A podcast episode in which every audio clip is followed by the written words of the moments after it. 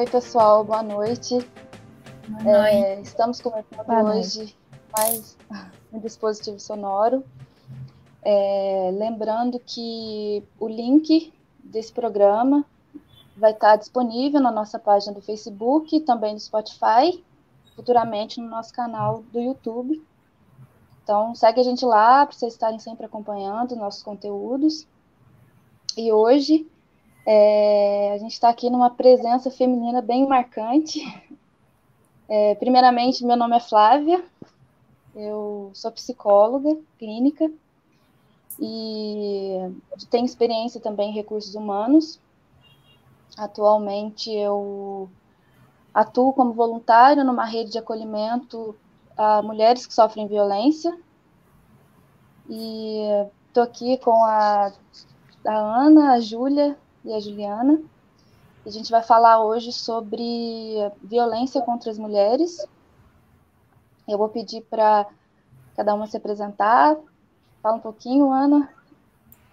Boa noite a todas, boa noite a todos que estão nos acompanhando nessa noite no dispositivo sonoro. Gostaria primeiro de cumprimentar a Flávia Borges. Hoje nós expulsamos os meninos daqui do dispositivo sonoro, então temos uma mesa exclusivamente feminina. Queria cumprimentar também as advogadas Juliana e Júlia, do Advogados para Elas, elas vão se apresentar também. Meu nome é Ana Paula, eu sou advogada, doutoranda em Direito, pesquisadora, escritora. Eu sou colunista da Editoria de Justiça da revista Carta Capital e também professora. E eu queria desejar a todas um excelente debate e vai ser muito bacana conversar sobre esse tema que é de tanta relevância, pro, especialmente nesses tempos de pandemia. Juliana, Bom. fala um pouquinho. Quer começar, Ju? Ju já. Posso começar. Ela já estava começando. Gente, boa noite. É, boa noite, Flávia, Ana Paula, quem está acompanhando a gente.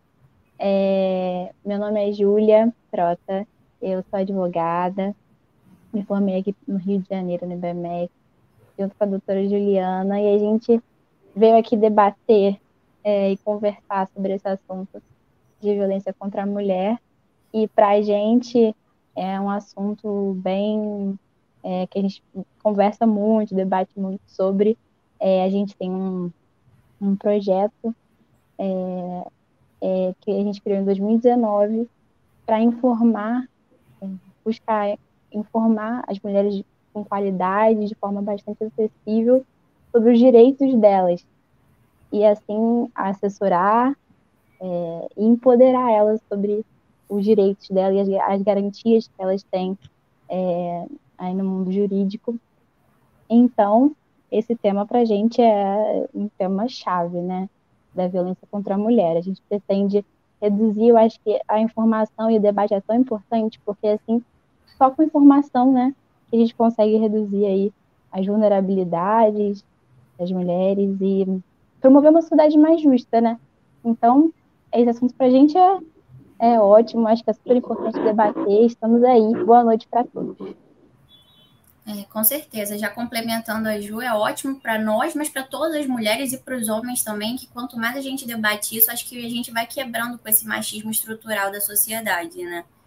Então, já aproveitando esse gancho, sou Juliana Quilinan, é advogada, pós-graduada em tutela coletiva e políticas públicas, com ênfase em desigualdade do gênero, e a gente está aí nesse projeto Advogadas para Elas, que começou com uma coisa meramente informativa, da gente tentar levar um direito leve para as mulheres, informar, empoderar elas.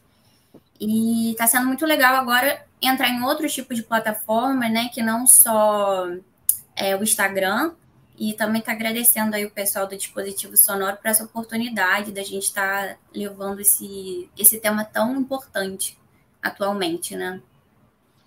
É, hoje, é, nós pensamos em três eixos para a gente percorrer sobre o assunto, e um deles, que vou estar passando a palavra para a Ana, é um, uma perspectiva histórica e social da questão da violência. Você pode estar falando para a gente, Ana? Claro, posso sim, Flávia, com certeza.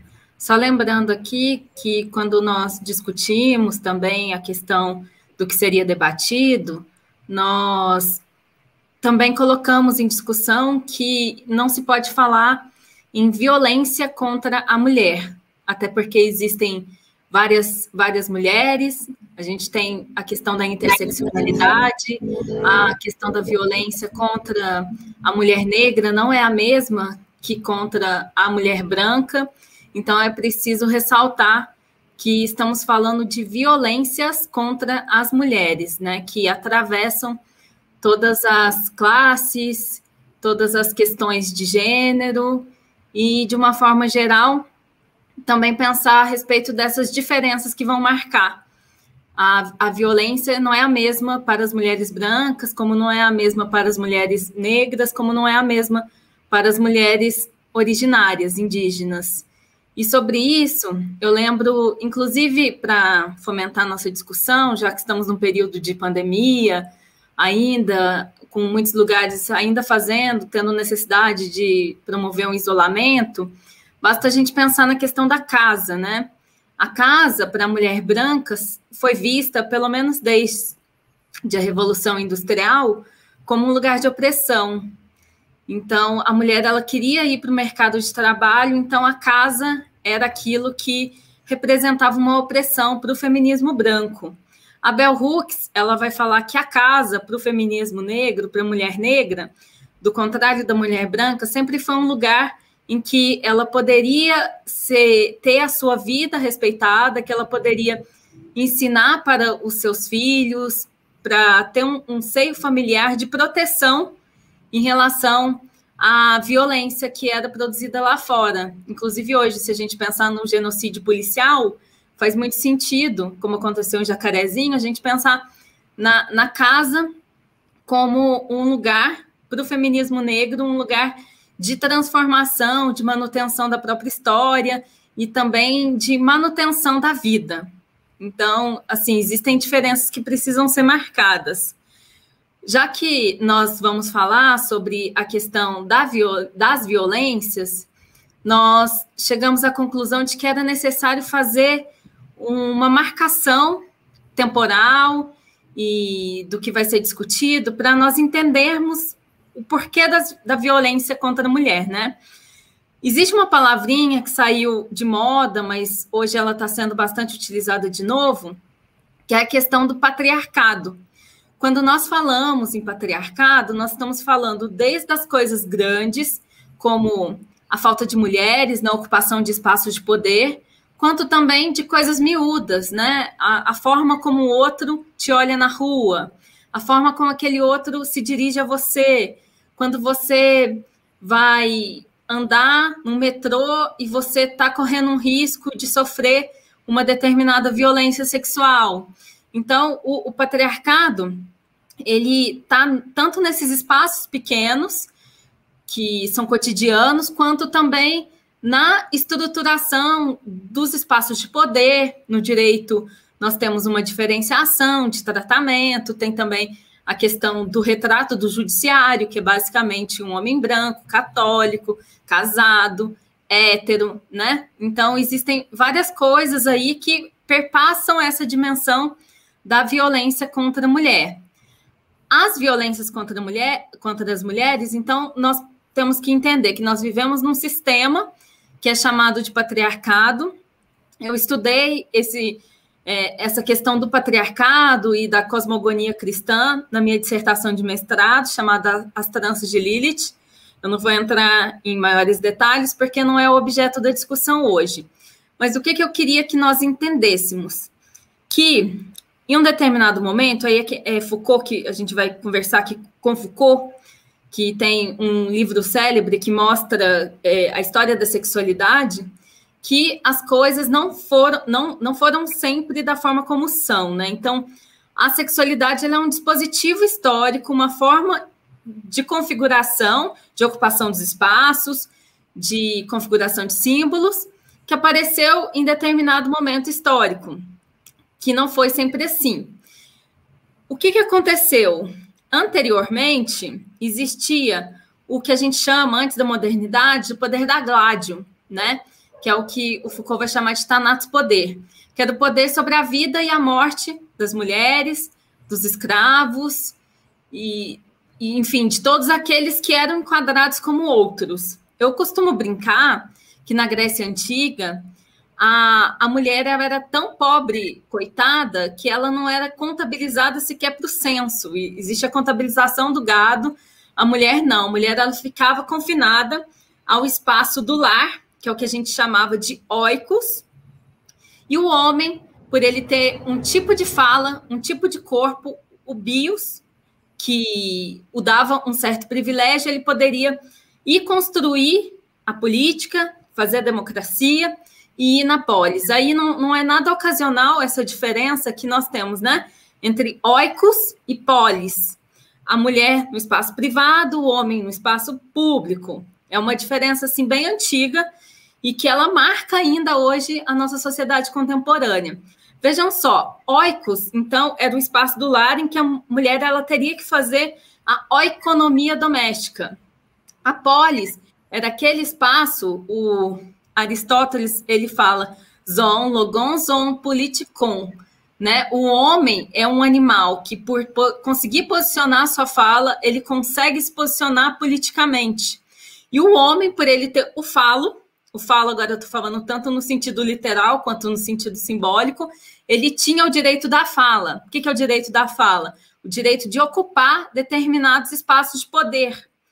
E não é à toa que hoje, né, o que a gente está fazendo aqui, aqui nesse debate com mulheres, nós estamos posicionando também a nossa fala num espaço político, num espaço que também é público, que está promovendo uma discussão a respeito de um tema. E nem sempre foi assim. É, eu costumo dizer que assim é, basta a gente pensar no impeachment da presidenta Dilma Rousseff, independente da posição que você ocupa, todo aquele poder vetusto, branco, velho, heterossexual, que marcou a, a, a ocupação e a retirada dela do poder daquele lugar que incomoda, isso, isso tem a ver com exatamente essa diferença entre a oikos e a polis, né? E não é à toa que a gente tem essa diferenciação muito marcada em relação ao gênero, em relação à sexualidade, certo? É, no Brasil, eu costumo dizer que a gente ainda está em transição desse sistema da Tanato para bio. Por quê? Vamos pensar no tratamento jurídico dos crimes sexuais. No século XX, por exemplo, no, aqui no Brasil. É, aliás, vamos voltar um pouquinho mais no tempo para a gente entender um pouquinho melhor essa situação. No Brasil colônia, a nossa legislação ela vinha das ordenações filipinas, as ordenações filipinas tinham os dois pés lá no, no medievo. E ela autorizava, inclusive, a imposição de castigo físico para as mulheres. O, o homem ele poderia literalmente utilizar a sua gládio para acabar com a vida da mulher, que era aquela vida que ela sempre era vista como a outra, né? Como aquela pessoa que estava fora desse padrão da neutralidade, que é o padrão do masculino. E então, é, até eu conto uma historinha muito engraçada que nas ordenações filipinas tinha uma, a seguinte situação: se a mulher fosse pega, é, ela fosse vista traindo o marido, o marido ele poderia, por ele possuir aquele corpo, usar do poder da gládio e matar aquela mulher. E é muito engraçado porque ele tinha o direito também de matar o homem com qual a mulher estava traindo, desde que esse fosse de uma situação econômica inferior à dele.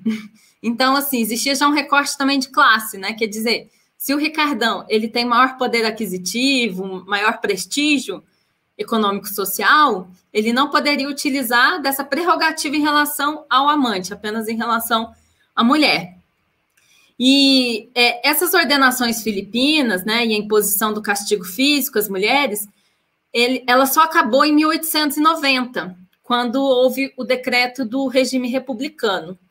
O Código Civil de 1916 também ainda tinha o pátrio poder. O que é o pátrio poder, né? É, só para vocês entenderem assim um pouquinho disso.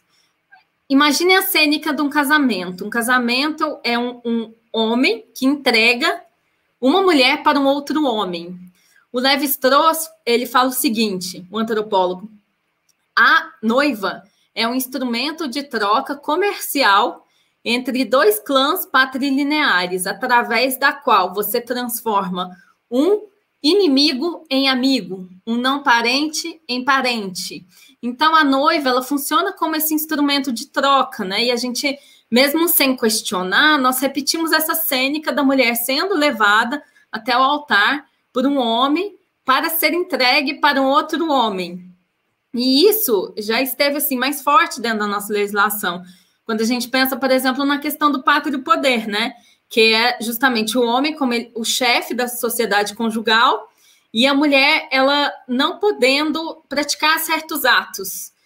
E até é curioso que se a mulher, por exemplo, ela quisesse estudar, ela não poderia estudar se ela não tivesse autorização do marido. E se o marido não concordasse, ela tinha que se dirigir até uma autoridade judiciária. E essa autoridade, normalmente um homem, que era juiz, é, é, permitiria ou não. E isso só acabou em 2002, né? Com a perda do que a gente chama de pátrio poder. A mulher sempre vista como uma propriedade, né? É, o próprio estupro ele sempre foi ligado a uma relação de poder, porque eu não sei se vocês sabem disso, mas até 2009 o estupro ele era crime contra o costume. Ele era um crime que não atingia a, a, a mulher, mas sim a honra do pai, ou do marido, ou do irmão, enfim, de algum outro homem que, que envolvesse naquela entidade familiar. E olha só, até 2005, a gente está falando assim de um período muito recente, tinha a possibilidade do estuprador ele não cumprir pena se ele se casasse com a vítima, ou o que ainda era pior, se ele arrumasse um marido para a vítima.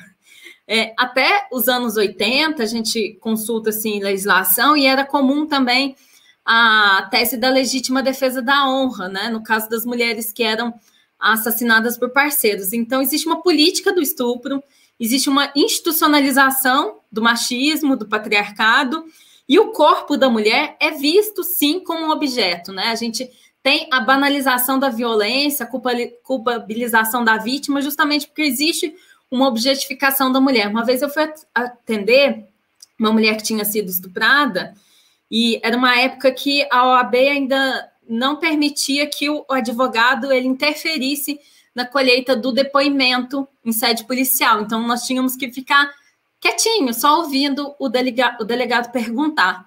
E o delegado, ele perguntou para a mulher, que ela estava, assim, visivelmente transtornada, que roupa você estava vestindo? O que, que você fez? Você deu em cima dele? Então, assim, é, é muito além, porque a gente está falando de uma objetificação, de um conceito de propriedade que tem a ver com o corpo da mulher. E a violência ela está muito entranhada aí. Então, para pensar em violências contra as mulheres, sejam as mulheres brancas, negras, indígenas, é, isso tem muito a ver com esses regulamentos ocultos dos corpos que vão regular a nossa forma de agir, de vestir, de ser, que é o que a sociedade constrói como ser mulher, né? Um ser mulher sempre visto como uma objetificação, como um corpo que está ali é, para ser debatido, que está colocado na polis, embora a mulher ela ainda tenha que ficar no silêncio da oicos. É esse o panorama que eu queria trazer, senão eu falo muito. Você me interrompe, Flávia? É, exatamente. É, a Juliana e a Júlia, elas também né, vão falar para a gente um pouquinho sobre a perspectiva protetiva né, do direito das mulheres, a questão da Maria, Lei Maria da Penha, e da forma que elas atuam também, na experiência delas. É, eu achei bem interessante que a Ana Paula trouxe. É, de fato, é, é assim, você vendo a evolução da legislação, tanto civil quanto criminal, é, é impressionante, assim, é muito marcante a gente ver que, que direitos é, fundamentais foram garantidos há tão pouco tempo, né? A mulher sempre foi é, nunca, né, nunca teve igualdade, por mais que, mesmo depois da Constituição de 88, a igualdade ainda, a gente tem muita dificuldade de alcançar, né, a igualdade entre homem e mulher. E, bom, com relação à violência, às violências, né, contra as mulheres, o grande marco atual, né, das violências foi é, a, quando a Lei Maria da Penha foi sancionada em 2006. E essa lei ela é muito importante, é, é considerada uma lei super avançada é, com relação à proteção dos direitos das mulheres. Muito recente, né? Se a gente for parar para pensar. Muito recente. Muito recente. E, inclusive, a Maria da Penha foi uma mulher, a, a, né, o nome da lei vem de um caso é, absurdo de violência, é, em que órgãos internacionais precisaram intervir para que fosse, de fato, dado né, um pouco mais de, de, de é, atenção, tanto atenção é, por parte da, do país, como todos os legisladores, né, por parte dos julgadores, enfim. Houve uma pressão, inclusive internacional, para que o Brasil é, tomasse algumas atitudes para melhorar ou coibir é, é, a violência contra a mulher, melhorar é, a, a, qualidade de vida dessas mulheres que sofriam, sofriam e sofrem muito é, com essa violência. O Brasil é um país extremamente violento com relação aos direitos das mulheres. É, bom, a cada cinco, a, uma a cada cinco mulheres é, já foi vítima de violência contra a mulher. Né? É um dado bastante alarmante. Sim. Então... Isso uma lembro aqui na lei que a Ju estava falando, a Lei Maria da Penha, né? É, desse caso, o homem que praticou o crime contra a Maria da Penha, ele era um professor, né? Então a gente também consegue ver aí que a violência acontece em vários âmbitos, né? Classe social, não tem muito padrão. E é, e só um resumão aqui, que a violência contra a mulher é uma conduta, é uma ação ou omissão de discriminação ou agressão ou coerção ocasionada pelo simples fato da vítima ser mulher, né? E esse avanço da Lei Maria da Penha, em 2006, ele veio trazendo alguns direitos que a gente não tinha no Código Penal brasileiro, que era violência amplamente estrita a uma violência física. Então, a Lei Maria da Penha ela trouxe uma abrangência maior, que agora a gente considera outros tipos previstos no artigo 7 inciso 1, 2, 3, 4 e 5, que é, são é, violência física, psicológica, moral, sexual e patrimonial. Agora não é só a violência física propriamente dita, né? Pontapé, soco, como as pessoas normalmente pensam que, que é. Aí, pode falar os dados, Ju. Você estava falando. É, o que eu, eu acho importante também dessa lei, só voltando um pouquinho, é que a lei é, ela não cuida de tipificar é, especificamente um crime, mas ela cuida também, que eu, que eu acho muito importante, de estabelecer medidas para coibir a violência contra a mulher. É, medidas de assistência mesmo com a mulher, é, tanto para prevenir, prevenir é, e para coibir a violência, e também com caráter educativo e assistencial com essas mulheres. As mulheres que sofrem de violência, elas não precisam só de um juiz, elas precisam de muito mais, na verdade, né?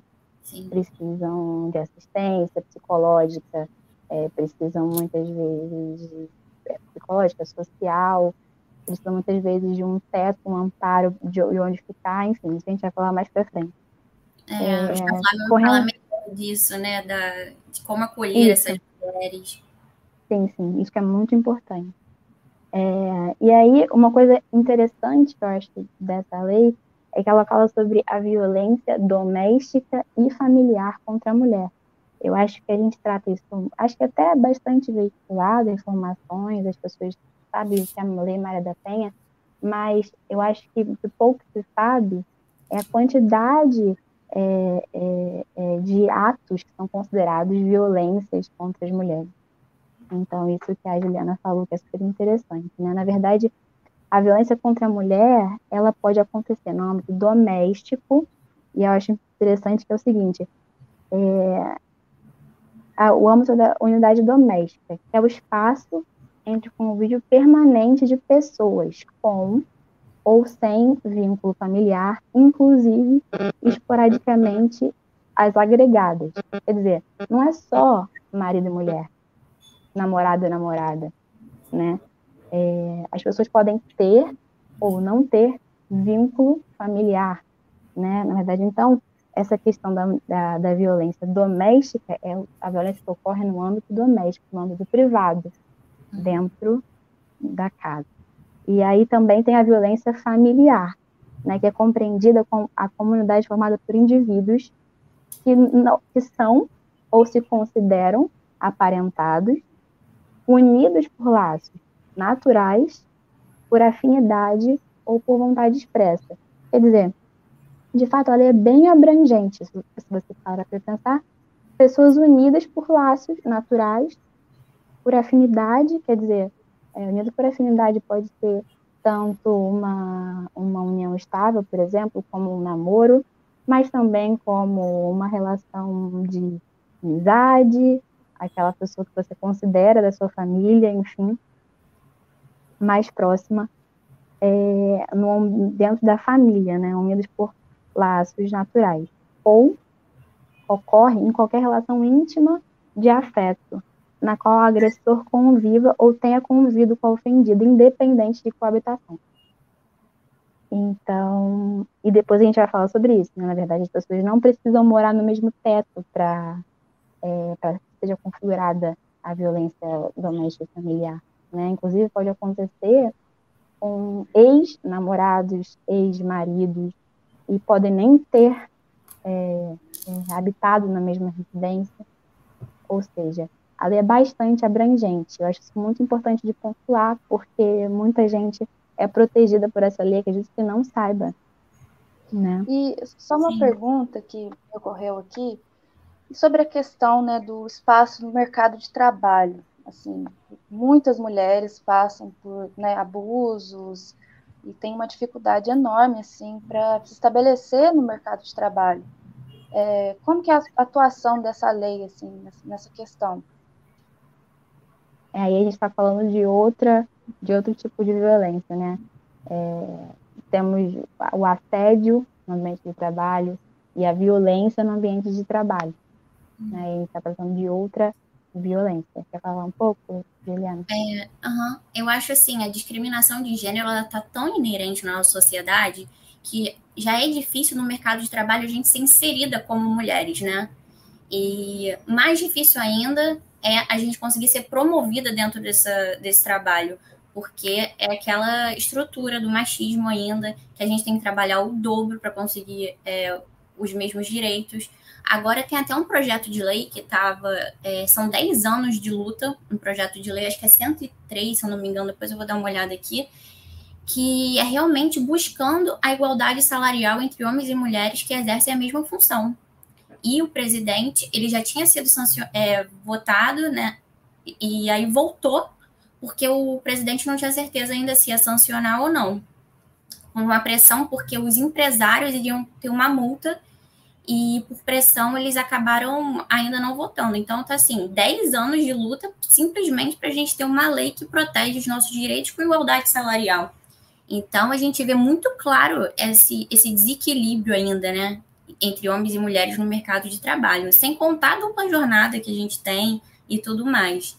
E, e, aí, e é isso. A Lei Maria da Penha, na verdade, ela não se aplica nesse âmbito, porque é, é outro tipo, é sair no local de trabalho, então seria o moral e o, o sexual que a Ju falou.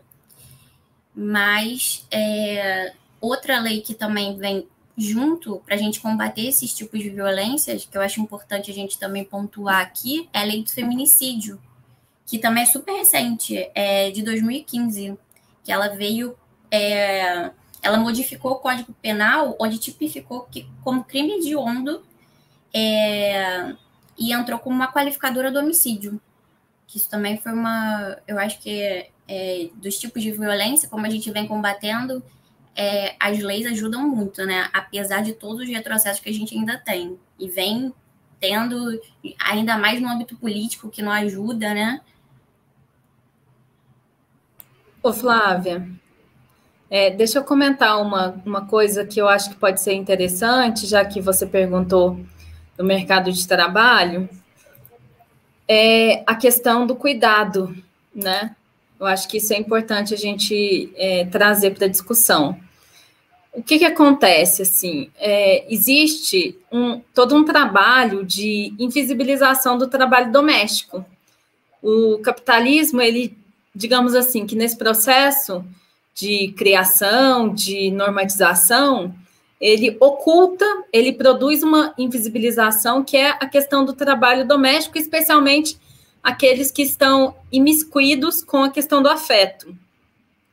É, e o que, que acontece, né? É, existe toda uma produção também de invisibilização para a gente entender que trabalho é só aquilo que o capital ele produz. É, é só, mas todo mundo precisa ser cuidado, né? Todo mundo já foi um bebê, todo mundo já passou por uma situação de doença. É, as famílias elas passam por uma situação também de envelhecimento. Existe toda uma dimensão do cuidado que agora também que tem sido chamado de mercado do care que precisa ser entendido, né? Isso tem a ver também com a, a produção, né? Do fetiche da mercadoria, a relação com o trabalho oculto, e como que a gente apaga, né? É toda uma questão também do trabalho não remunerado, não valorizado, para dizer que aquilo importa, né? Assim, aquele é o espaço legal, né? O espaço do capital, o espaço do mercado de trabalho e invisibilizando todo um trabalho oculto, né? Que é produzido ao longo da nossa vida, seja no cuidado com os filhos. É, aí a gente está falando da marca também das maternidades e também de to toda uma questão que gira em torno dessa questão do valor do trabalho e de como que o capitalismo ele costura isso para conseguir é, encantar e ocultar um certo trabalho que não, não, não é trazido como, como se fosse trabalho. É, digamos que o trabalho doméstico, o trabalho do cuidado, ele tem que manter o afetivo limpo das relações capitalistas, das relações do mercado, e através justamente da produção da invisibilidade, da invisibilidade e também com apagamento dessa, dessa dimensão, né? Eu acho que isso tem a ver um pouco com o que a gente conversou e é um trabalho de apagamento mesmo. A gente tem diferenças de gênero no mercado de trabalho, mas a forma como também se organiza o mercado de trabalho tem a ver com essa produção dessa diferença, né? Que é a produção da diferença, da desigualdade, que é o que nos traz hoje numa situação de, de violência.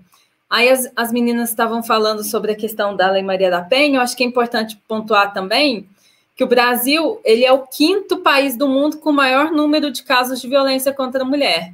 Então, assim, nós estamos no topo e é uma posição muito triste se a gente pensar nas estatísticas da violência doméstica, do feminicídio, é, a gente está numa situação bem complicada mesmo.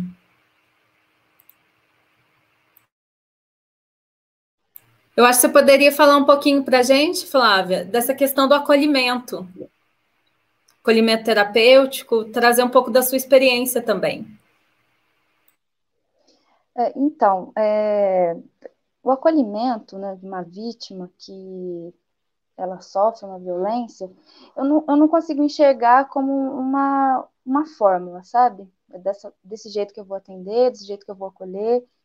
É, é muito de cada vítima e de cada situação, porque a, a pessoa que ela está chegando, né, ela está precisando desse acolhimento, é uma pessoa que às vezes ela está muito desfragmentada, ela está com um sofrimento assim muito grande, né?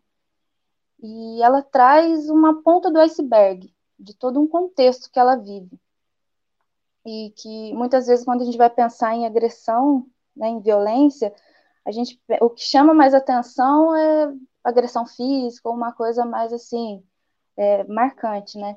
Mas tem tanta coisa ali singela, que às vezes vai acontecendo no dia a dia. E tem muita mulher que né, sofre violência e às vezes nem sabe, porque na cabeça dela é, é uma, uma situação normal, é, é cultural.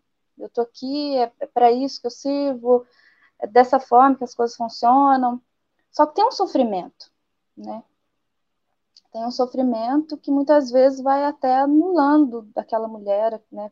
Aquele sujeito que está ali. E, e eu trabalho muito com a questão da, da pessoa que chega ali, a vítima que chega ali e a verdade que ela traz. Né? O acolhimento, ele tem, principalmente, ele não pode ter julgamento. Né? A pessoa que chega ali, ela tem que se sentir amparada e principalmente segura.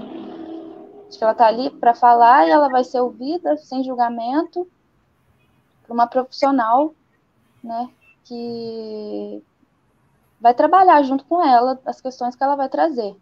Né? E a verdade é dela, a verdade e a, o que ela vê sobre o, o contexto que ela vive. E muitas das vezes, quando ela né, vai, vai falando e o trabalho vai acontecendo, ela vai vendo tudo que está por trás daquilo ali. Da, daquela ponta, daquele iceberg que ela está trazendo. Então, é uma coisa assim muito, muito subjetiva e muito de cada pessoa, né? Inclusive, a, a psicologia trabalha dessa forma, a gente trabalha dessa forma, em qualquer aspecto, assim, mas nesse. E assim, eu eu acho que é muito interessante, quando a gente fala de acolhimento também, a gente pensar numa rede é, que possa ter uma atuação também conjunta assim, de profissionais. Né, que às vezes a, a vítima chega, ela está com aquele sofrimento e ela se vê numa situação muitas vezes que ela não, é como se não tivesse escapatória. Eu não consigo sair disso. Isso daqui é a minha vida. Como que eu vou sair disso? Não tem condições. Às vezes tem filhos e tem toda aquela, né, aquele nó que ela está envolvida ali. E muita pressão também psicológica, tem a questão da dependência emocional.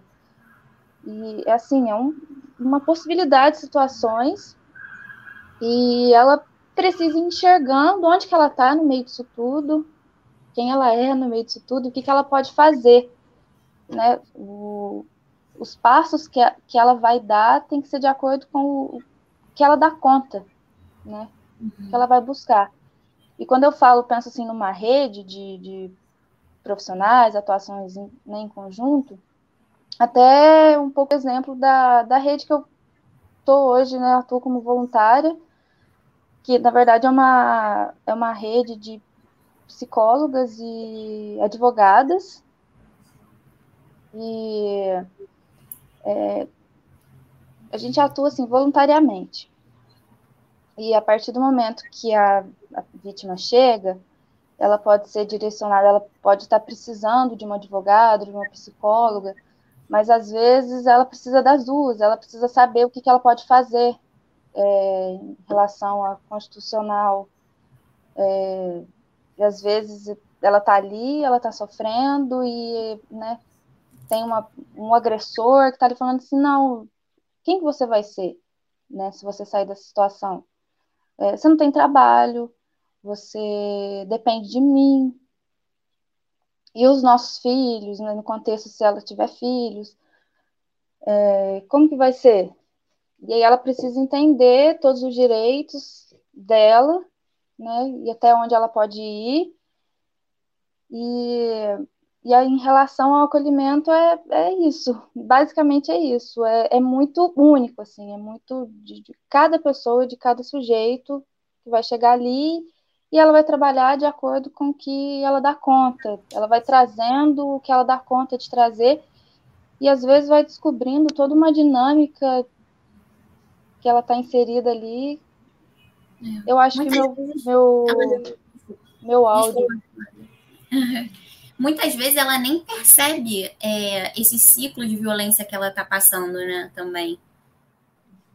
E às vezes não é uma violência que vem sozinha, ela às vezes vem uma violência é, psicológica, depois uma violência física, depois uma violência patrimonial, e aos pouquinhos eu acho que quando ela vai se abrindo. Então, eu acho que para ela dar esse primeiro passo, né, de chegar para conversar sobre o que ela está sentindo, já, já é muita coisa. A gente, a gente, no nosso perfil do Advogadas para Elas, a gente vê muito isso, porque a gente tenta falar dos direitos de uma forma mais. É, que não seja tão dificultoso, que seja uma coisa de empoderamento. E é, a gente vê elas precisando realmente também desse acolhimento, porque elas chegam com uma dor, com uma ferida muito aberta, né? E, e por todas essas questões que a Flávia estava falando ali também, do, dessa cultura que a gente tem de querer manter um casamento e ter filhos e, e segurar é, uma pressão psicológica, uma tortura até, por uma questão social. Ô, Juliana, é, uma dúvida, assim, que seria interessante vocês comentarem sobre o trabalho que vocês fazem no Advogada para Elas. Vocês recebem denúncia também de violência de violência de gênero? Como é que tem sido? Vocês acham que isso aumentou agora com a pandemia? É, então, a gente recebe muita a gente está crescendo agora, na verdade, né? Mas a gente começou esse projeto em 2019 é, e já tinha uma procura boa. Agora com a pandemia foi muito maior. E a gente trabalha em primeiro momento dando força para elas, né? Porque é, para elas ligarem para o 180, que é um canal de. para elas saberem do, dos direitos que elas têm, que é um canal mais é, informativo, para que depois elas possam fazer esse boletim de ocorrência e aí elas consigam ter as medidas protetivas necessárias para o caso delas, né? E para chegar nesse ponto de denunciar é, é difícil, é muito difícil conseguir convencê-las. E, e, é um processo, acho que a Flávia pode falar até melhor que eu, que é um processo interno delas para denunciar esse agressor, né? E muitas estão em relacionamentos tóxicos, que, que aí é aquela, né, aquele ciclo da lua de mel, aí depois entra a agressão, é, aí depois se aproxima de novo, acredita que é o melhor homem do mundo.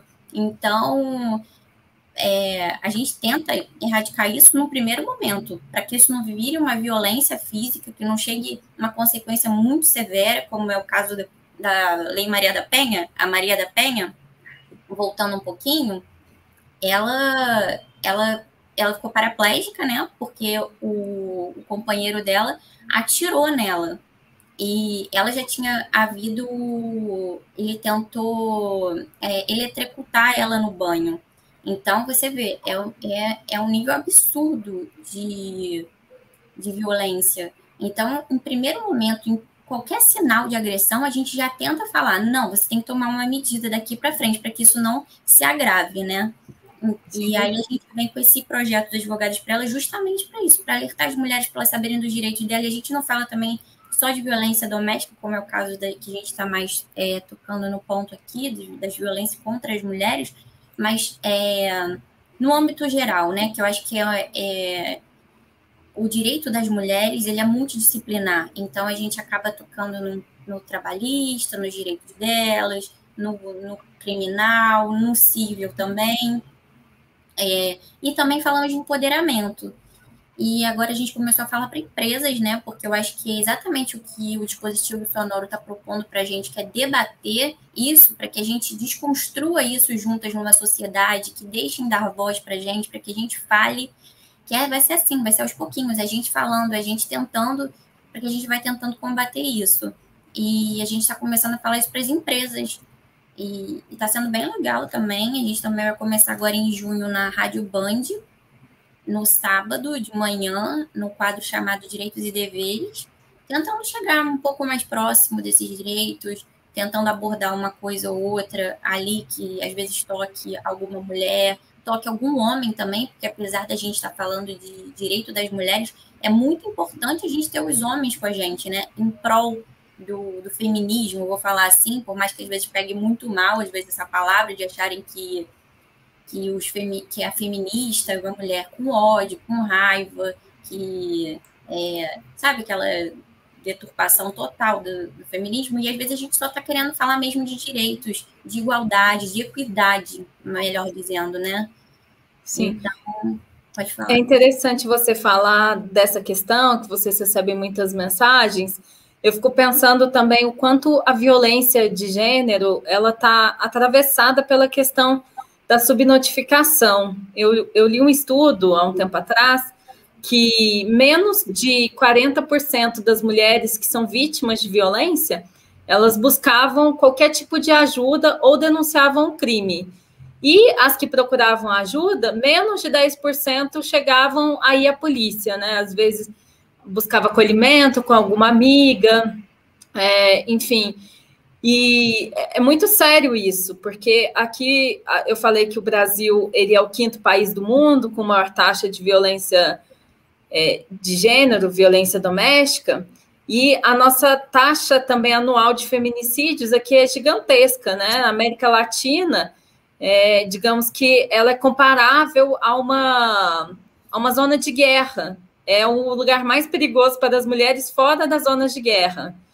E a, em cada para cada três feminicídios que acontecem no Brasil, dois deles acontecem dentro do lar, né? Eu acho que é por isso que isso fica tão evidente, assim, isso precisa ser debatido, especialmente em tempos de pandemia. E é muito interessante também vocês falarem, falaram um pouco sobre isso, eu acho que é uma coisa que a gente precisa retomar, é que a violência ela não é só a física, né? Às vezes a gente concentra muito a, as nossas conversas na questão da violência física. É claro que ela é a mais complicada, porque sabemos que ela pode chegar, inclusive, à retirada da vida dessa mulher, né? Mas nós temos uma violência também que está prevista na Lei Maria da Penha, é a física, a psicológica, a moral, a sexual e a patrimonial. E essas outras que não deixam marcas na pele, elas podem ser mais perigosas no sentido de estarem mais invisíveis, invisibilizadas porque muitas vezes as mulheres não conseguem sequer perceber que elas são vítimas daquele tipo de violência. Isso pode acabar exacerbando, gerar uma situação de esgotamento mental dentro de uma relação tóxica, ou mesmo quando não é dentro de uma relação tóxica, existe também toda uma dimensão produtiva da sexualidade, né? Que passa para o que é ser uma boa mãe, o que é ser uma boa esposa. Essas são dimensões também de violências que, embora não estejam formalizadas, a gente se propôs a debater violências contra as mulheres, é justamente isso também, todo um imaginário, todo uma, toda uma construção que vai estabelecer normatividades e também dores e delícias né, nessa experiência de ser mulher, seja através da autocobrança, seja através de assumir uma jornada múltipla, seja através de se sentir responsabilizada por determinados tipos de tarefas que não são colocados, a questão do cuidado com os filhos, que normalmente é assumido pelas mulheres, até porque aqui no Brasil eu costumo dizer que a nossa Constituição ela tem uma configuração biologista da paternidade, né? Pai é aquele que, que, que produz biologicamente. Até a questão da licença maternidade, a licença paternidade, existem outras formas, outras construções políticas possíveis que poderiam impactar menos, né? Pensar a maternidade como uma experiência, como algo que pode ser experimentado tanto pelos homens quanto pelas mulheres, como acontece, por exemplo, na Suécia e também em Portugal, em que o casal ele pode definir quem, quer, quem vai viver essa experiência da maternidade, seja um homem ou seja mulher. E existe toda uma carga também produtiva, assim, do capitalismo, que eu volto a dizer, que é a questão do cuidado, uma produção de invisibilidade, uma produção de todo um trabalho que é feito diariamente pelas mulheres e que oprime, porque ele é totalmente invisibilizado, né? A gente tem a figura do homem econômico e da mulher doméstica. Isso tem a ver com aquilo que nós colocamos ao início da nossa conversa, a questão da oikos e da polis, e toda uma construção também de uma certa domesticidade que vai produzir diferenças e que vai interferir também na forma como que nós organizamos a nossa sociedade, né? Gera toda uma arquitetura de desigualdade que, que vai criando é, a forma também da mulher sentir prazer, a forma como ela deve ser vista, uma série de cobranças que muitas vezes a gente não vê que a gente é vítima, né?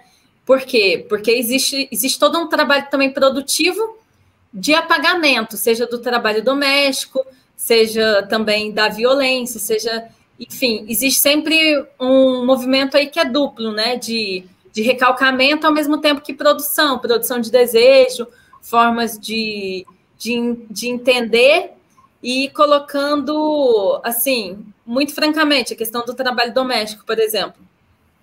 O que, que aconteceu, né? É, é a, a, isso é colocado. É, fugiu o nome do autor, da autora agora. A, ai, daqui a pouco eu, eu vou lembrar. Mas é, o, a questão da, da caça às bruxas, ela aconteceu de uma forma mais delimitada, não no período feudal, especificamente, mas sim no início da modernidade, porque existiu existiu uma produção, né, do trabalho na unidade doméstica como aquilo que as mulheres elas deveriam fazer de graça. E isso para você marcar justamente essa separação entre o público e o privado e acabar gerando toda uma série também de, de desigualdade que muitas vezes a gente não consegue ver, né? Tá, tá muito assim, fora do que a gente consegue perceber. É, é, um pouquinho do que você falou aí também sobre a questão né, do, da mulher, ela atua mais na, na, questão dos cuidados, questão da maternidade. A gente vê também que assim já existe um movimento é, de uma inversão assim de papéis. O homem ele está começando a entrar mais na questão doméstica, só que o que a gente vê que o olhar para esse homem é um olhar de descrédito, né? De, de fraqueza, de, né, de como se não fosse uma coisa não fosse legal, né? Que, que fere um pouco a questão também né, do, do homem, do, da masculinidade. E também a questão da, da, do, da maternidade é, em relação ao trabalho, por exemplo. A mulher, ela, ela se ausenta por um período e o homem, ele não consegue, ele não pode, ele não pode estar atuando ali com aquela mãe, né, junto àquela mãe, sendo pai e, e cada um fazendo, né, tendo seus cuidados. Tem Sim. muita coisa, assim, para mudar. Eu lembrei o nome da autora, é a Frederice, ela é um livro chamado Caliban e a Bruxa, que ela conta assim como que é, essa questão está introjetada dentro do aparecimento do capitalismo, né? A questão da violência contra a mulher, a, a privatização do corpo, enfim, é, passa, passa por essas questões todas. Sim. E a Flávia estava falando ali da inversão de papéis, mas eu acho que é menos que isso até, né? Eu acho que o homem tem que se empoderar do papel dele como homem e fazer o que ele tem que fazer como pai, né? E não ficar nessa, no, como se a gente que tivesse todo esse papel de mãe, mas com certeza a gente está desconstruindo isso, né? Que a gente pode trabalhar também, que eles podem ser pais presentes também, porque é, é preciso muito pouco para a gente ser considerada péssima mãe. E é preciso também pouquíssimo para eles ser considerados ótimos pais, né?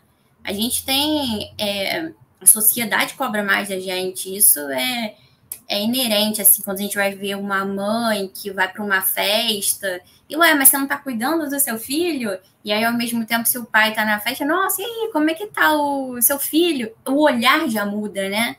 E eu acho importante a gente sempre estar tá abordando isso e sempre estar tá falando para que isso se torne natural que nós, como mães, que mulheres, a gente também tem as nossas posições, que eles tenham os papéis deles e a gente os nossos, isso seja dividido, né? Que não, não é ajudar, né?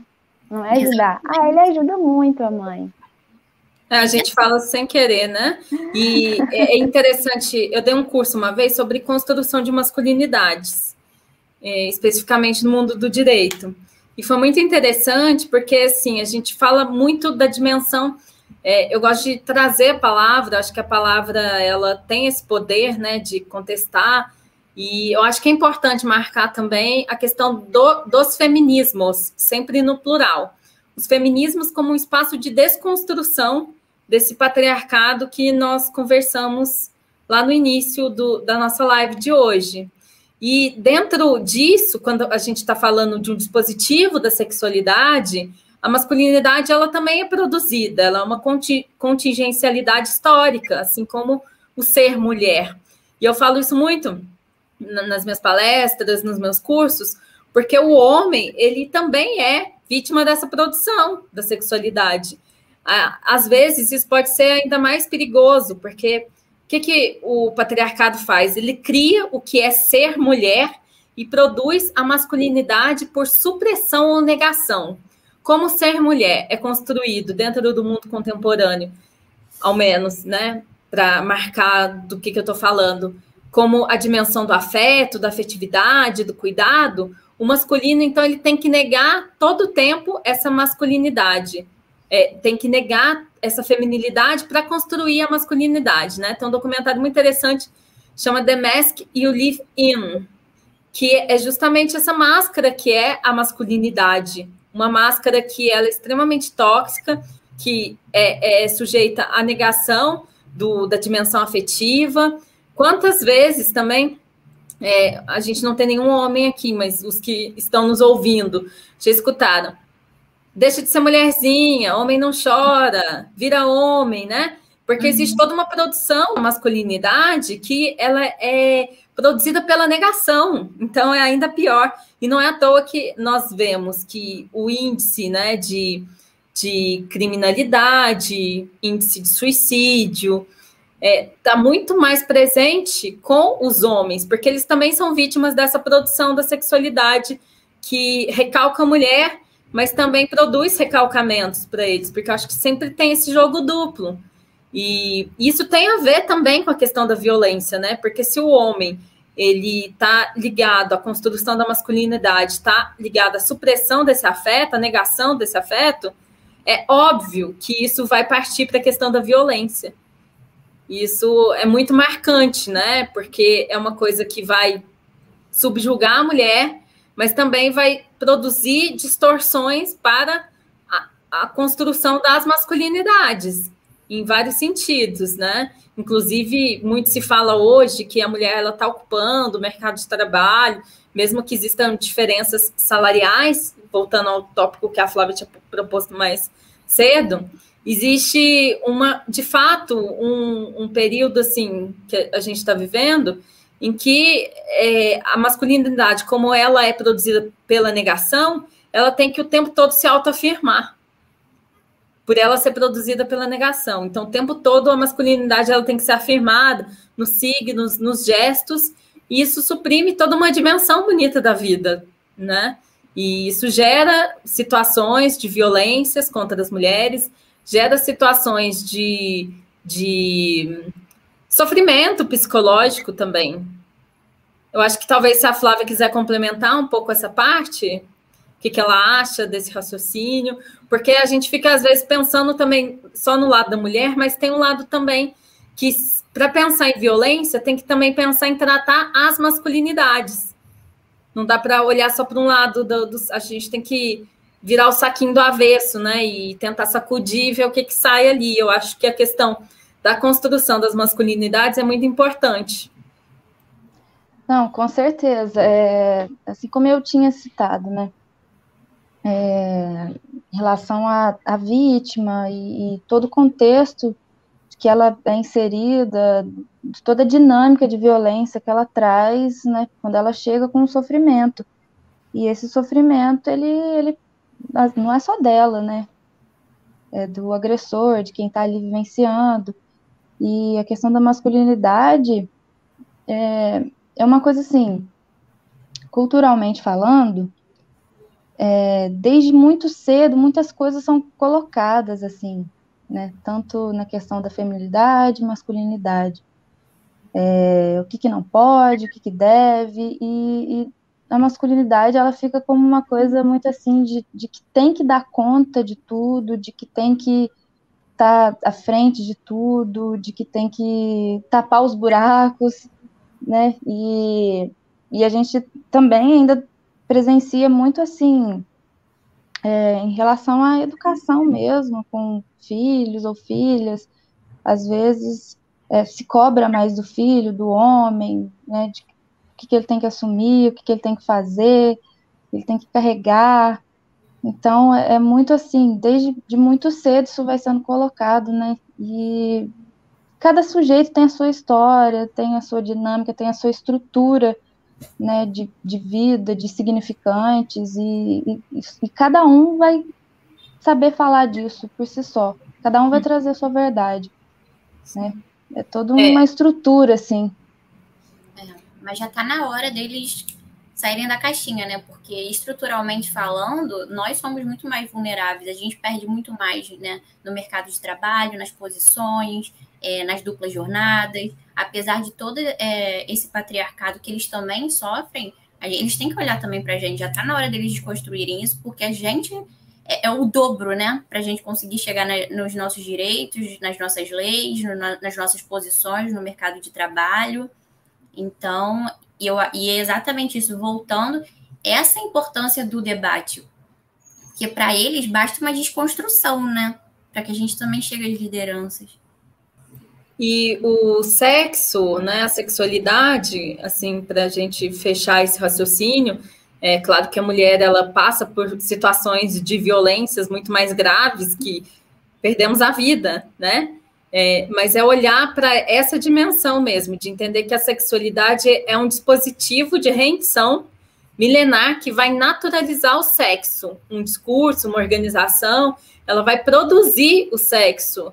Ela é construída, né? O sexo ele é construído socialmente através de vários discursos, pela política, pela religião, pela indústria pornográfica, e vai existir de uma forma transversal a outras categorias de identidade. E é assim, é interessante a gente pensar que o patriarcado é um, um tipo de normatividade que existe há tanto tempo, né? É, a, a, questão da desvalorização da mulher, por exemplo, já existia desde o sistema platônico. Ele, Platão ele via, falava que as mulheres eram a reencarnação dos homens que na primeira existência foram covardes e que conduziram mal a sua vida. O Aristóteles ele também falava que assim tinha toda uma construção, né, de, de pensar a natureza feminina como uma deformidade. O corpo da mulher também é, como se fosse um defeito. Ele até fala assim numa passagem das partes é, no as partes dos animais, ele fala assim que as mulheres, os seios das mulheres, eles são maiores e que nos homens eles são menores, ele tem um tórax, a carne é mais compacta, é, e enfim, e o homem é aquele que, que para Aristóteles ele transmitia a alma. Então, a pequeneza, a moleza, né, o corpo da, da mulher era como se fosse um corpo mutilado, porque ele ser sempre visto a partir do outro. E a carência do corpo do pai no momento da fecundação, né? Assim, o homem, é, é como até ele, ele tinha essa ideia que, assim, o, o Bolsonaro fala isso também, né? É, fraquejada. E é um, um dispositivo assim tão antigo e que está tão normalizado porque justamente é estrutural dentro da nossa sociedade. Muitas vezes a mulher que é vítima de violência, ela não consegue sequer, sequer se ver como vítima dessa violência, ela não consegue perceber que ela está sendo é, subjugada e submetida a uma situação de violência, porque aquilo não está nem visível, né? Sim. Sim. É, será que isso, é... Pode falar, gente. Não, só ia complementar mesmo a Ana, falando para quem está de dentro, às vezes, e enxergar esse macro é muito difícil, né? Por isso a importância das informações, para ver se de alguma forma isso vai entrando e captando para ela. Com certeza. Eu acho que é, eu acho que existe muito também espaço para discussão sobre o que seria o que seria essa violência. É, o que, que a gente pode classificar como violência contra a mulher? Eu acho tanta coisa, assim, eu, eu tive até um pouco de dificuldade de enumerar tantas é, coisas dentro desses tópicos é, sobre o que, que, seria a violência em si. É, o que, que, é a violência sexual? Será que é o, é o senso comum? É o estupro? Ou será que tem né, tantos outros atos que não podem ser considerados violências sexuais? Será que a violência moral é só o xingamento? Ou será que tem aqueles mini, sabe, aquele iníciozinho daquelas, daquelas frases, daquelas pequenas humilhações ou diminuição é, da pessoa, aquelas piadas meio jocosas com relação à pessoa, à mulher, enfim. Em si, eu acho que é um aspecto muito amplo que pode ser considerado violência contra a mulher. E eu acho super importante. Isso e seja vai... reconhecido, né? E vai, essa questão que você disse agora vai muito também da dimensão que cada violência tem sobre cada sujeito, né? Que às vezes pode ser uma coisa singela, mas que para uma pessoa fere muito, às vezes é uma coisa mais agressiva, que não fere tanto. Então é, é muito de cada um. Né? Uma mulher, ela pode. É, alguém pode tocar ela, né, contra a vontade dela, isso pode ferir muito ela sobre a questão da, né, do abuso sexual. Outra já pode ser totalmente né, estuprada e ter penetração, isso é uma coisa mais agressiva. E então depende muito assim de, de cada pessoa e de que, que aquilo vai representar para a pessoa, né? E, o, o isso que não violência psicológica, né? Que eu acho que você pode falar bem. Eu é, é assim, é um aspecto tão grande de, de, de atos, de ações que pelo, ao meu ver, e também ao ver da lei, né, que a gente tem visto pela jurisprudência e a lei em si, um, é, eu acho que eu acho que muitas vezes, infelizmente, é, a violência contra a mulher, o que eu vejo, que a gente tem visto, que começa com um pequeno ato. Um, começa com uma piada degradante com relação à mulher. Ah, ah, você não sabe fazer isso, não dá isso aqui, você não é boa o suficiente para fazer tal coisa, né? Um, ou então o controle das ações. Você tá indo onde? Onde é que você tá? Me manda a localização. É, e agora? Com quem você está falando? Quem é essa pessoa que você tem aí nas redes sociais? É a cultura da, da, violência e da discriminação, né? Que a gente, ah, é cuidado. Nossa, ele gosta não dela. Não é, não é cuidado, exatamente. Eu acho que começa com esses dados. Uma romantização vezes, da violência.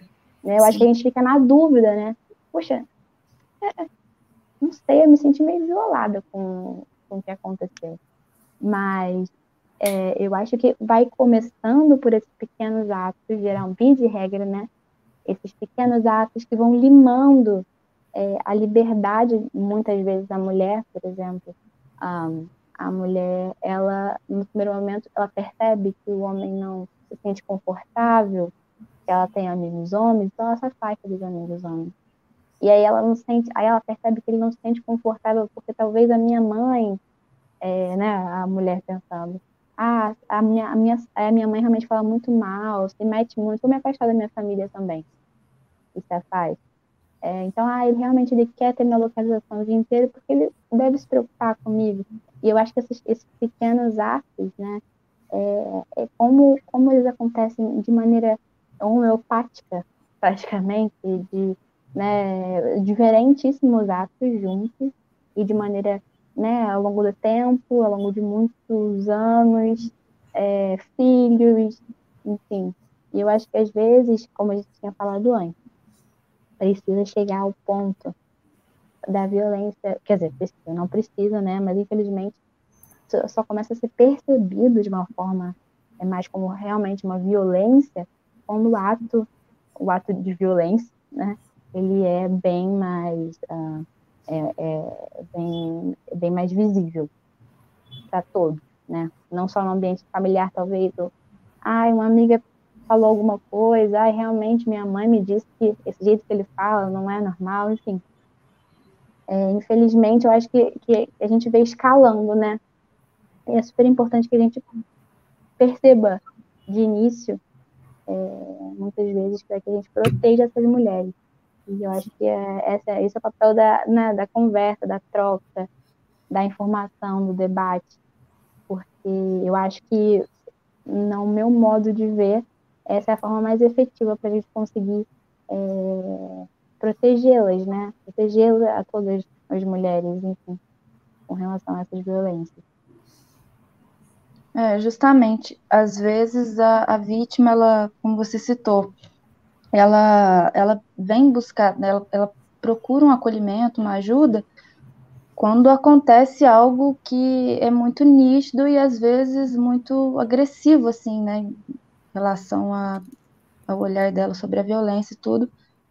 Como eu disse, né, a ponta do iceberg, mas tudo que tem por trás daquilo ali, e às vezes não só, né, como a gente está falando, não só naquele relacionamento, na, né, naquela, naquele contexto, mas em vários contextos sociais, e que a gente vem trazendo desde criança, e tudo que vai sendo colocado, né, no, no em Dentro cima da, da, família, gente. muitas vezes, né, eu acho que muitas vezes o pai representa o primeiro contato, isso você pode falar muito melhor que eu, é, com o masculino. E aí a forma, né, com que você vive essa cultura do que é o masculino, do, do homem que está acima, né, o pai, a pessoa que tem, é, que manda na criança, e daí cresce com essa imagem do que tem que ser homem. Enfim, acho que isso tem muito a ver também, né. Um, com relação a isso, é, não sei, eu trouxe, a gente, eu dei uma olhadinha, é, anotei aqui amiga, perguntou que horas é o programa na Band. Começa às 8 horas ao vivo no YouTube e na rádio fica 8 e meia, né? Isso aí vai até às 11. Todo sábado, a partir do dia 5 de junho. 5 de junho. Isso. Vai ser bem interessante, é... vai ser bem legal. A gente vai trazer vários é. pontos. A gente vai botar mais no Instagram, no Advogadas para Elas, e a gente passa mais informação, Isso. Beatriz. Tem mais alguma pergunta de comentários? É, eu acho legal talvez a gente pontuar, então, é, não sei o que vocês acham, sobre o que, que significam esses tipos de violência, né? O que é a violência, o que, como é que a lei e né, o, o judiciário trata a violência como mulher, o que, que é ela, quais são os atos que são considerados violência contra a mulher. Eu acho super importante para a gente pautar assim, de uma forma mais acessível. É, por exemplo, existem cinco formas de violência contra a mulher. É, é, a violência física, a violência psicológica, a violência sexual, a violência patrimonial, a violência moral. É, muito se fala sobre a física, né? Eu acho que é o mais falado. Mas, por exemplo, a violência psicológica que a gente estava falando, né? é, é, é o dano emocional, é a diminuição de autoestima da pessoa, é o, é o que prejudica o plano de desenvolvimento daquela pessoa no ambiente familiar, no ambiente de trabalho, por exemplo, em todos os âmbitos. Uh, é a degradação, é o controle excessivo. Ameaças, então, constrangimentos, humilhação, é. manipulação, né? É, isolamento, que era o que a Ju estava falando também, de começar a proibir a pessoa de ter interação com os familiares, com os amigos, uma vigilância viola... constante. Isso, a violação da intimidade da pessoa, né? É, até, por exemplo, de crença, né? A mulher, ela tem uma crença X e, e aquilo é ameaçado. Ela não pode mais é, exercitar aquela crença que ela tem, ou, ou frequentar tais lugares, por exemplo. É, e são formas bem silenciosas, muitas vezes, de violência que são consideradas por lei violência contra a mulher. É... Uma importante também que acontece muito, e essa é mais difícil ainda de se perceber, é de, de distorcer e omitir fatos e deixar a mulher em dúvida sobre a memória da sua sanidade. Quando ela começa a ter dúvidas do que está acontecendo, assim, e às vezes é uma coisa tão óbvia. É, uma manipulação, né? Uma manipulação grande. que começa é, ela o cara começa a se colocar no lugar de vítima, né? E a mulher que está sendo vítima começa a pedir desculpa por certos atos e isso é uma violência psicológica que ocorre e fica mais difícil ainda de da mulher enxergar que uhum, ela está passando por essa situação. Com certeza. E aí o que acontece violência... só uma uma, uma, claro. uma questão. O que acontece muito também é a culpabilização, né? a, a mulher ela se coloca num ciclo assim de como se ela fosse culpada por tudo isso que ela está vivendo. Né? O que, que eu fiz? É, ela, ela fica se controlando no sentido de que, que ela vai fazer que vai né, trazer essa violência. Então, ela, ela vai se, se modificando e, e controlando seus passos e entra na dinâmica de que tudo é culpa dela. Ela está vivendo aquilo porque é culpa dela. Sim, sim. É Isso traz muito sofrimento, né? Sim. É uma manipulação muito grande. É... Aí a gente tem a violência sexual, que não é só estupro, e é bom é, frisar que existe estupro mesmo durante o casamento. Quer dizer, o marido pode sim estuprar uma esposa. Eu acho que às vezes pode parecer muito óbvio, mas a gente vê é, muita dúvida com relação a isso. Não é porque a mulher é esposa desse indivíduo que ela é obrigada a manter relações sexuais com essa pessoa. Existe estupro marital. Ah, mas não só isso, né? É qualquer constrangimento que a mulher pode ser submetida durante qualquer ato sexual, por exemplo. É, é a participar de, uma, de um ato sexual não desejado, é fazer uma outra coisa que ela não se sente confortável de fazer, é, é, é, é usar da coação e da força, muitas vezes para conseguir uma prática sexual um, não, não consentida, né? Muitas vezes também, isso eu acho importante também dizer, é, violência sexual também pode ser é, o homem que a atitude de, de impedir que a mulher, por exemplo, tome algum método contraceptivo ou impedir é, ela de ter o pleno, o pleno poder aí sobre o que ela deseja não ser mãe, por exemplo. É. É, Forçar a mulher a abortar também. Sim, também é considerado uma violência sexual. É forçar o matrimônio, o aborto, a prostituição. Todas essas são violências sexuais contra a mulher. Juliana, quer falar um pouquinho da, das outras? Pode ser. Temos também a violência patrimonial, que ela é entendida como qualquer conduta que configure retenção, subtração, destruição parcial total de seus objetos, instrumentos de trabalho, documentos pessoais, bens, valores e direitos ou recursos econômicos. É, controlar o dinheiro da mulher, deixar de pagar pensão alimentícia, destruição de documentos pessoais, né? Furto, extorsão, o dono, estelionato, privar de bens, valores ou recursos econômicos, causar, causar danos propositais a objetos da mulher ou dos quais ela goste. Isso tudo também são formas de violência patrimoniais.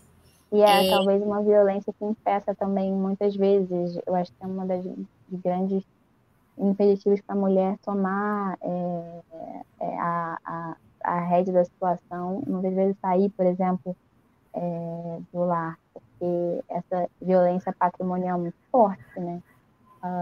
uma mulher que, por exemplo, foi privada do ambiente público, né? Como a Ana Paula falou, é, ficou em casa cuidando dos filhos, que é um trabalho. Um, e o cara fala, olha, se você sair, você nunca mais vai receber dinheiro nenhum. Ou, você, eu, ou por exemplo, também é outro, né? Eu já estou entrando, saindo da, da, patrimonial, mas você nunca mais vai ver seus filhos. Um, eu vou tirar eles de você. Sim. Também é uma forma de violência. É, tem muitas casas de acolhimento também, né? Que tentam colocar a mulher no mercado de trabalho, porque eu acho que o, o ponto principal, além do emocional, claro, eu não vou tirar falar que o emocional não é um dos principais, mas também o econômico, né? Que, que a mulher fica com medo de não tem, não tem perspectiva, sempre cuidou da casa, sempre teve com aquele marido, tem medo. É, de trabalhar, não sei, de se, não tem nem colocação no mercado de trabalho, né? Porque eu acho que isso é, é o que a gente estava falando lá no início, de como é difícil. E na pandemia isso se agravou mais, mais mulheres foram demitidas não, não, é, do que os homens. A pandemia agravou muito tanto a violência dentro de casa por conviver mais tempo com seus companheiros, mas também teve esse, é, esse desemprego bem maior. Isso é importante, eu falar das casas, dos lugares de acolhimento da mulher, né? É, ah, muito obrigada, Jorge Eduardo, pela, pela pergunta. Qual a providência que a mulher deve tomar quando agredida fisicamente? É, então, isso é super importante, na verdade. É, eu acho que uma forma muito importante é, de se é, né, de fazer as mulheres tirarem essa, essa coragem, essa determinação é, de saírem dessa situação é entender que existem mecanismos judiciais para proteção das mulheres. E, e, também lugares de acolhimento que são super importantes a gente falar. É, quando você, quando é constatada uma violência contra a mulher, uh, existem delegacias atualmente, qualquer delegacia, mas especificamente é, existem delegacias de, de defesa à mulher, né, contra a violência da mulher, as DEANs, e, e quando uma mulher notifica uma dessas situações de violência, qualquer uma delas, ela é ouvida é, por uma equipe e a preferência, né, e o que está na lei, e que a gente gostaria muito de ver cada vez mais ser aplicado. É uma equipe multidisciplinar, com psicólogos, assistentes sociais, e também defensor público ou advogado, e, e casa de acolhimento. Essa mulher, essa mulher ela, ela informa sobre o que aconteceu e ela pode pedir algumas medidas de proteção, medidas preventivas, né, para que ela não sofra mais essa violência. É, a, as medidas elas são tomadas determinadas determinada pela lei em 48 horas na notificação do juiz. Esse pedido chega ao juiz, ele dá as medidas que considerar necessárias é, para aquela mulher. Dentre essas medidas, a gente tem a suspensão de posse ou restrição do porte de armas, tá? Para os agressores. O afastamento dos agressores do lar, uh, o domicílio, o local de convivência em que eles viviam, é, a prestação de alimentos para essa pessoa que foi violentada, enfim, que sofreu violência, a vítima, Uh, a proibição de aproximamento da ofendida, que é aquela que a gente já, já viu muito né, em filme, em novela, é real, uhum. é, é, a proibição da aproximação. E aí ele determina uma métrica X, é, e não só da ofendida, tá? A gente pode ver essa restrição com relação aos familiares e também com relação às testemunhas da, da violência. Então, muitas vezes, por exemplo, o agressor pode ameaçar as testemunhas do fato é, para impedir essas testemunhas de, de, de deporem, de, né, de, de, irem à justiça, é, serem testemunhas do, do crime que aconteceu. A proibição de contato com todos eles, proibir também frequentar determinados lugares, tá? Isso é importante, principalmente o local de trabalho, hum, enfim. É, e a restrição, e essa aí é, é um pouco mais difícil, mas a restrição ou suspensão da visita dos filhos, tá?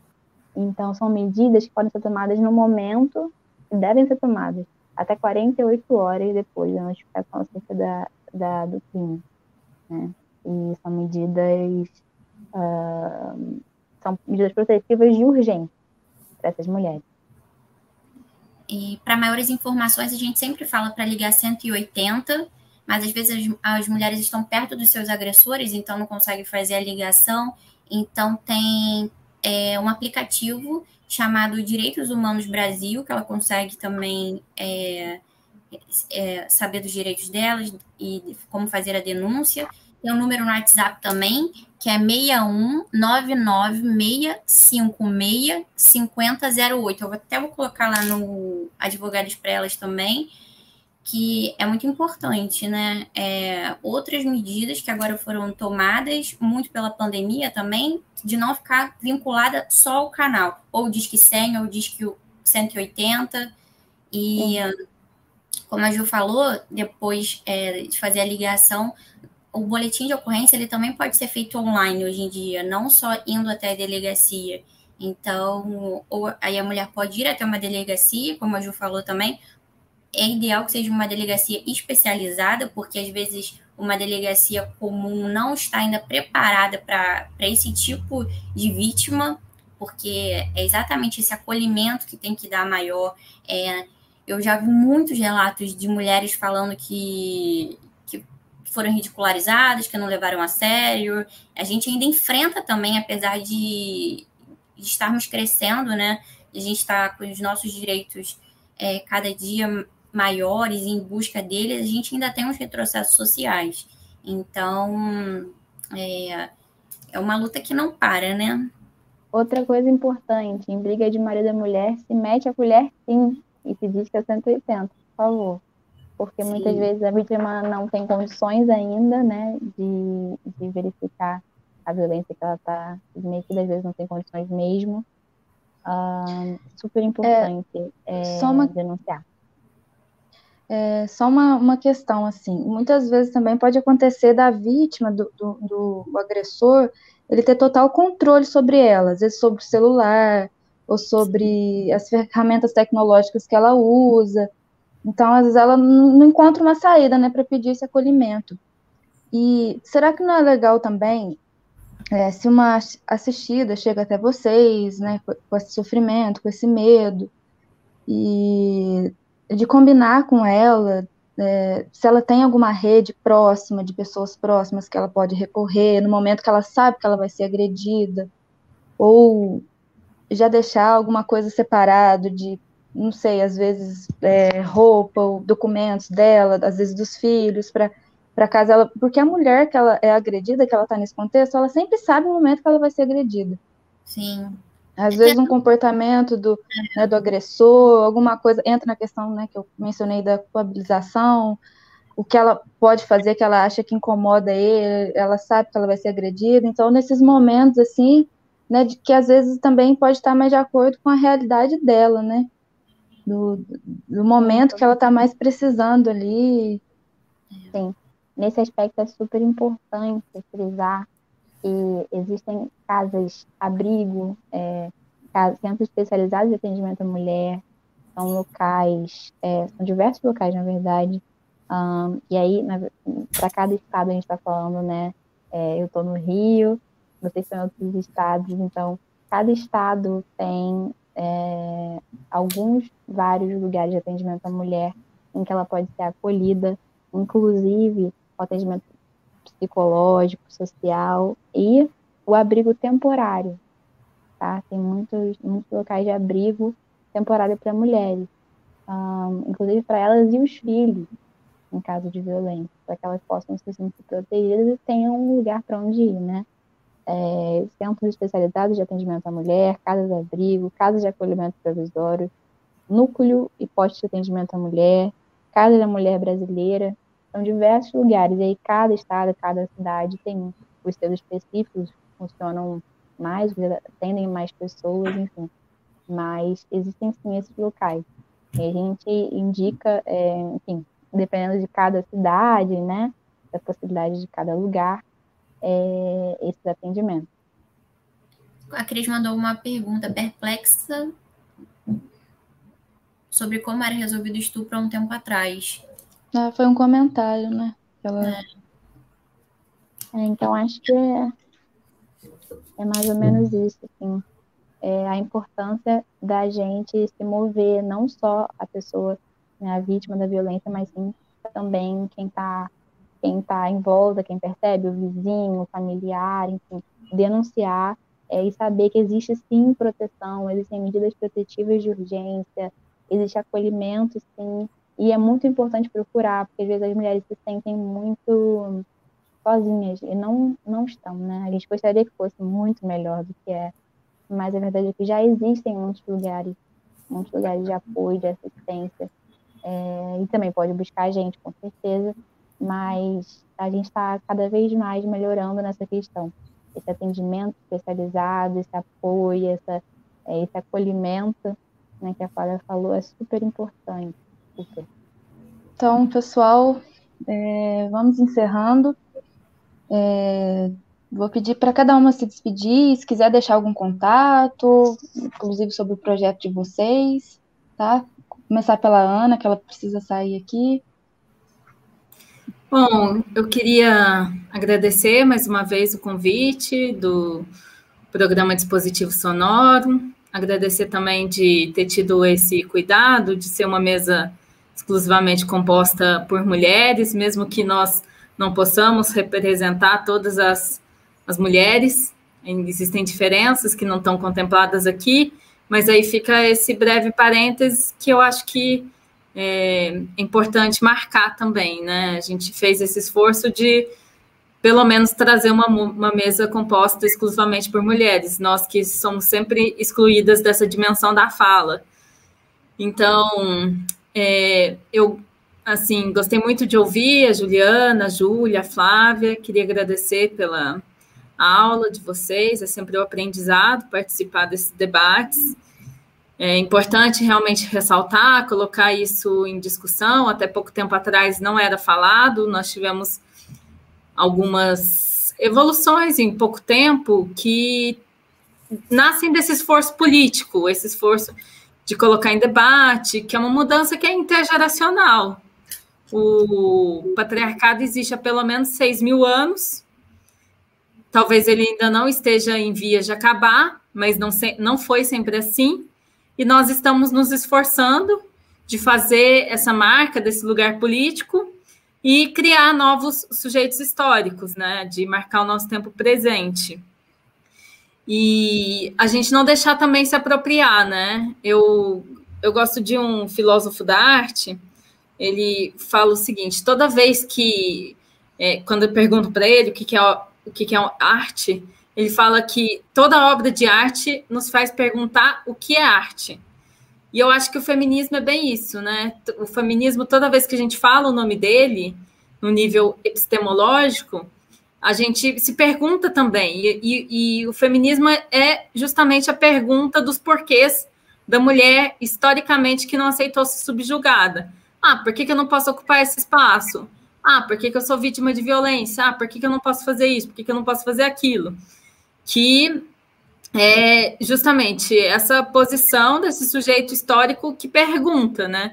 E aqui eu acho que a gente cumpriu esse papel de perguntar o que, que são violências contra as mulheres, o que, que é abuso, até que ponto é, isso é permitido, como que a gente pode lidar, e, enfim, como que podemos, a partir dessa lógica de violência, de subjugação do nosso corpo, podemos construir um outro lugar, uma outra, fazer uma outra leitura de mundo, a partir de uma outra chave, fazer uma crítica sociopolítica, que eu acho que é o que os feminismos tentam fazer. E como destruir esse sujeito mulher, que é o que nos recalca. Eu brinco que é, o, o feminismo são como Doroths, né? Que são furacões que vão destruindo onde vai passando. E quando você faz perguntas e você vai desconstruindo, você incomoda. É, justamente porque o, o, o objeto do sistema patriarcal, como nós conversamos, é o corpo da mulher. Então, é importante nós continuarmos trazendo esses debates, essas reflexões, esses esclarecimentos e continuarmos sendo esse sujeito histórico que pergunta, que faz, que não aceita a realidade que está posta, que não aceita essa realidade de violência, o Brasil no rol dos um ranking super vergonhoso de feminicídio, violência contra a mulher, e saber que a violência é muito mais do que isso, né? Então, assim, é, vamos fazer as nossas perguntas, vamos continuar incomodando e, através desses momentos de fala, da ocupação desse espaço público, também fazer com que outras mulheres reflitam sobre a construção dos seus próprios sujeitos, né, das suas subjetividades, porque muitas vezes as subjetividades elas são marcadas por um processo de supressão, de violência, de um lugar muito marcado, ah, eu não posso ir naquele lugar, eu não posso fazer isso, eu não posso fazer aquilo, porque vão me olhar, a gente sempre se olhando com o olhar do outro. Então é, um, é uma libertação, né? Você entender que isso é resultado de um processo histórico e que também existe um certo otimismo nisso, porque é possível mudar isso, né? Se não foi sempre assim, a gente pode criar outras realidades. Tem muita gente que fala ah, a violência contra a mulher é porque o homem ele tem é, ele é mais forte, qualquer coisa assim, né? Uma configuração extremamente naturalizada da sexualidade. Isso tem que ser questionado, não é bem assim, né? Não foi sempre assim, nós estamos lutando para que não seja mais. Então é isso.